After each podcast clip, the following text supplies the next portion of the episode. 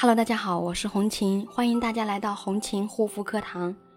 今天要跟大家分享的是警惕这些错误治疗激素脸的方法。激素依赖性皮炎是一种难治愈的皮肤病，随着激素依赖性皮炎患者越来越多，那么医治激素依赖性皮炎的方法也越来越多。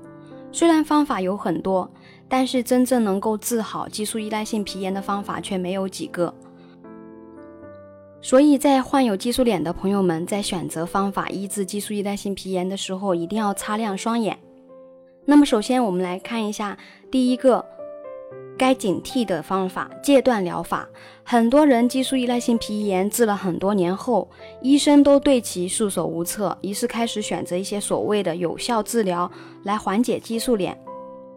用激素减量的方法来医治激素依赖性皮炎。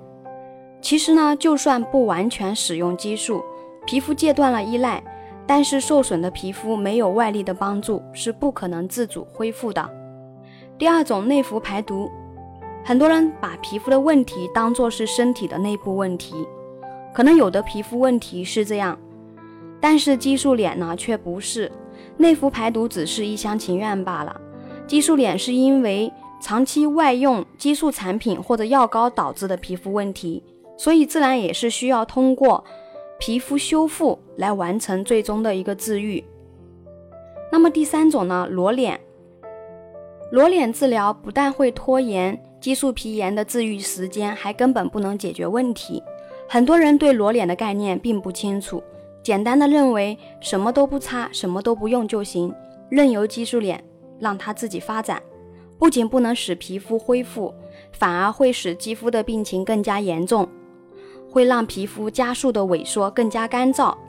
其实呢，这种裸脸的一个治疗方案呢，是根本不能治愈激素脸的。如果你也有这类激素皮炎的肌肤问题，可以加我的微信幺三七幺二八六八四六零。